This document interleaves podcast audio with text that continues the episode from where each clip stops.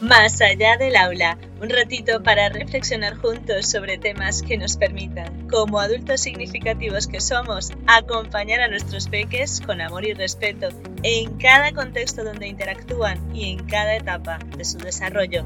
Así que estoy contigo cuando sea que me escuches.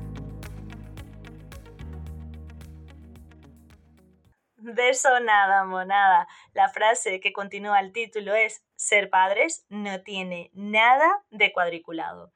Surgió mientras conversaba con mi peluquera sobre todo lo que solemos plantearnos en nuestra cabeza antes de tener hijos y que cuando los tenemos nos damos cuenta de algo que es obvio en todos los aspectos de la vida, pero que, sin embargo, culturalmente nos han vendido como la realidad.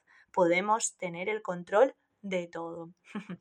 es decir, al ser padres comprobamos que las expectativas que nos hemos creado en función a lo que hacen esos referentes que hemos escogido como modelos, bien sean familiares, amigos, personajes públicos, libros sobre formas de criar, etc., funciona para tener todo bajo control con nuestros hijos.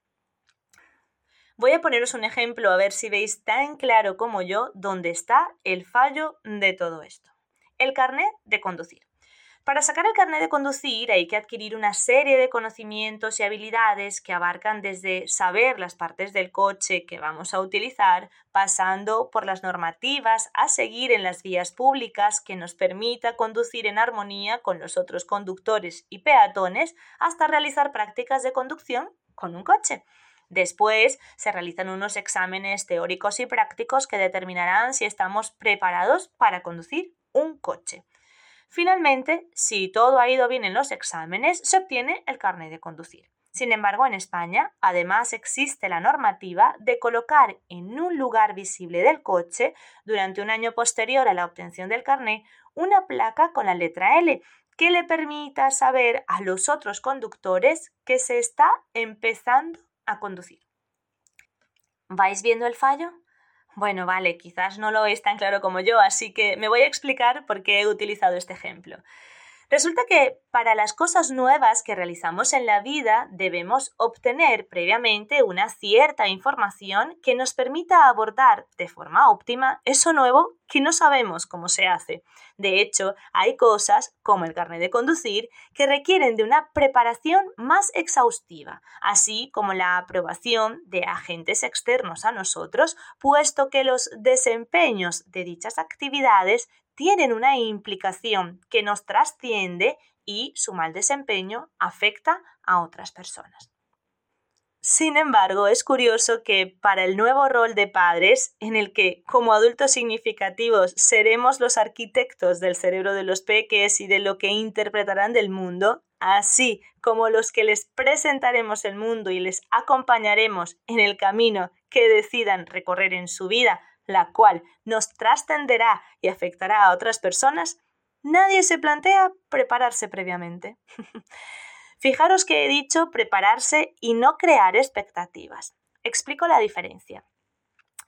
Crearnos expectativas implica coger con pinzas lo que realmente realizan familiares, amigos, personajes públicos o libros que hemos decidido utilizar como modelos a seguir para desarrollar nuestro rol de padres.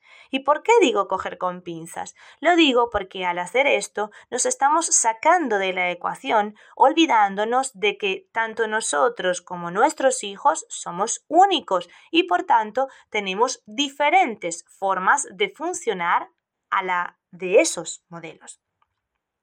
Entonces es aquí donde volvemos a lo que os decía al principio de que el generar las bases de nuestra crianza en personas ajenas a nosotros nos genera muchísima frustración y enfados porque estamos buscando aplicar algo que es funcional para otras personas.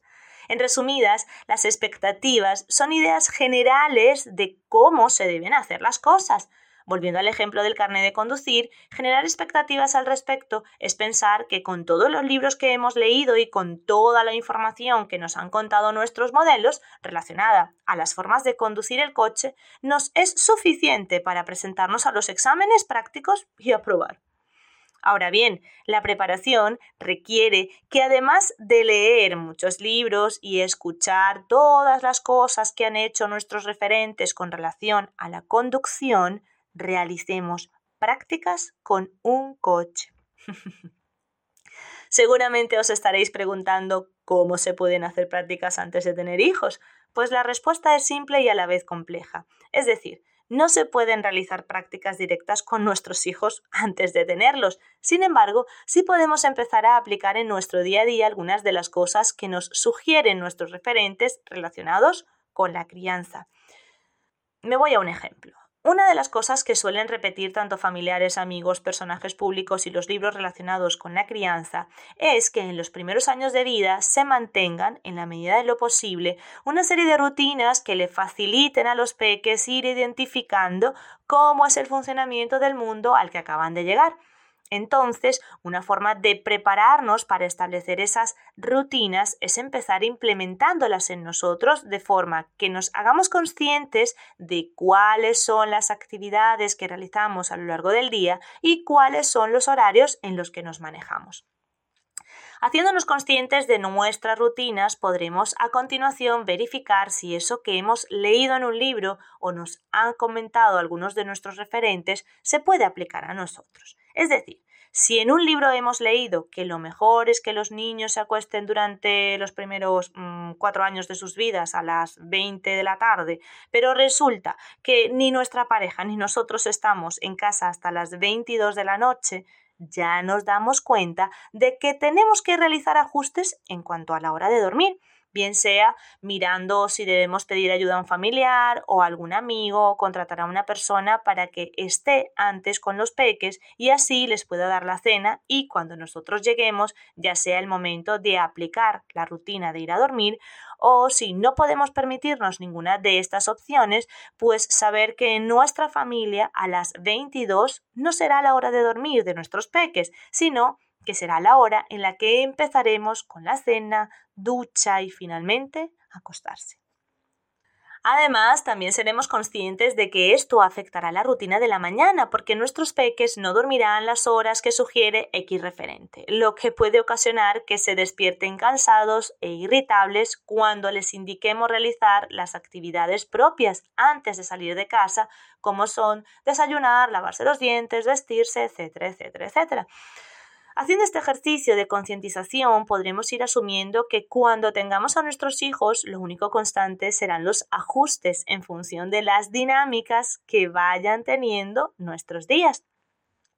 Por tanto, me parece oportuno recordarnos algo que ya os mencioné en otros episodios y es el hecho que nos comentaba la matrona que nos dio algunas charlas de preparto a mi marido y a mí, cuando dijo sabiamente que toda la información y los productos que nos sugieren para facilitarnos la vida en la nueva situación de padres son muy valiosos, sin embargo, lo mejor es que no compremos nada ni tampoco nos casemos con ninguna información o teoría, porque solo cuando tengamos enfrente a nuestros peques y empecemos a interactuar con ellos, sabremos verdaderamente lo que nos hará falta comprar y aprender. Vuelvo al ejemplo del coche.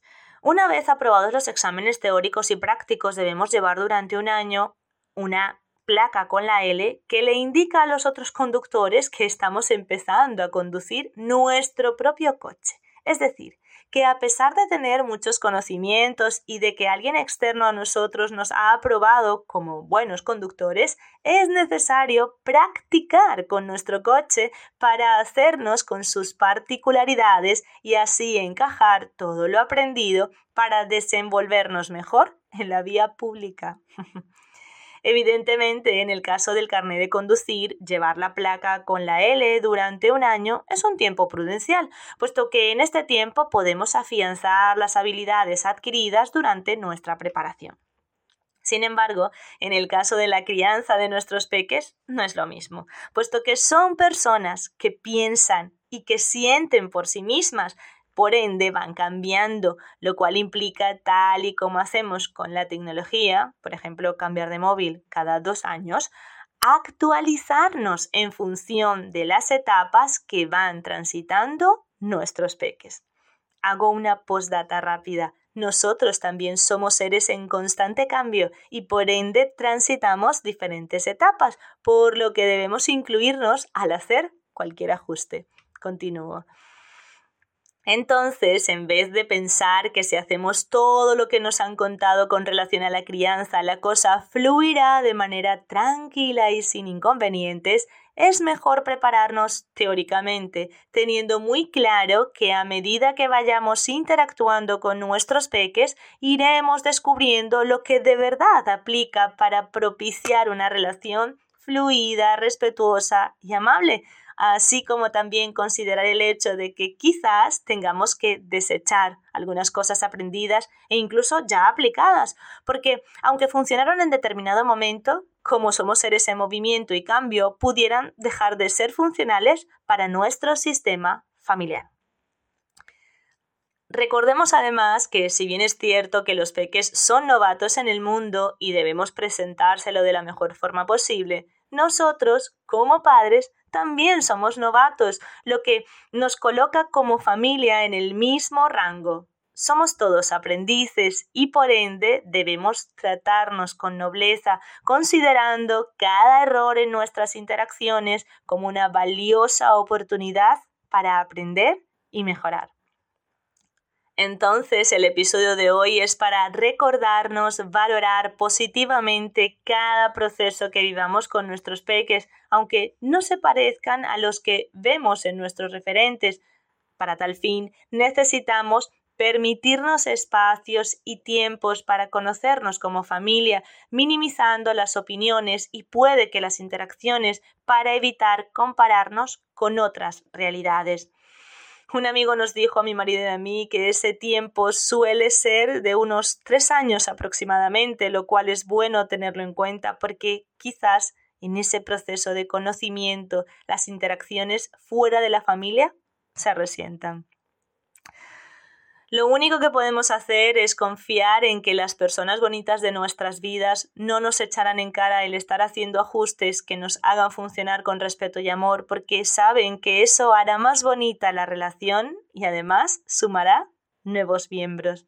Entonces, si nos permitimos sumergirnos en este proceso de conocimiento familiar, podremos buscar concienzudamente lo que es útil y productivo para nuestra familia, garantizando así una interacción respetuosa y amable con nuestros peques, favoreciendo un entorno que nos permita desarrollarnos a todos y en el que disfrutemos de estar juntos. Dejemos de pensar que como adultos significativos que somos debemos tener todas las respuestas porque en todas las interacciones somos maestros y aprendices casi a partes iguales. Mis queridos adultos significativos, ya sois maravillosos referentes, así que seguid mejorando y creciendo junto a vuestros peques. Y si por casualidad sentís que no encontráis la forma de mejorar y crecer a la par que lo hacen los peques con los que interactuáis, no dudéis en contactar conmigo a través de la web sabores.com para una asesoría en la que conversemos a ver si juntos podemos encontrar esa forma de continuar creciendo como adultos significativos de vuestros peques. Nos escuchamos en el próximo episodio que se titula Ese peque llora mucho. ¿Cómo le dejas hacer semejante pataleta? Gracias por estar al otro lado. Si te gustó este episodio y crees que puede aportar a otros, compártelo. Nos escuchamos cada miércoles y viernes para reflexionar juntos aquí, más allá del aula. Recuerda que puedes contactar conmigo a través de Instagram entre saberes y sabores o en la web entre saberes y sabores.com.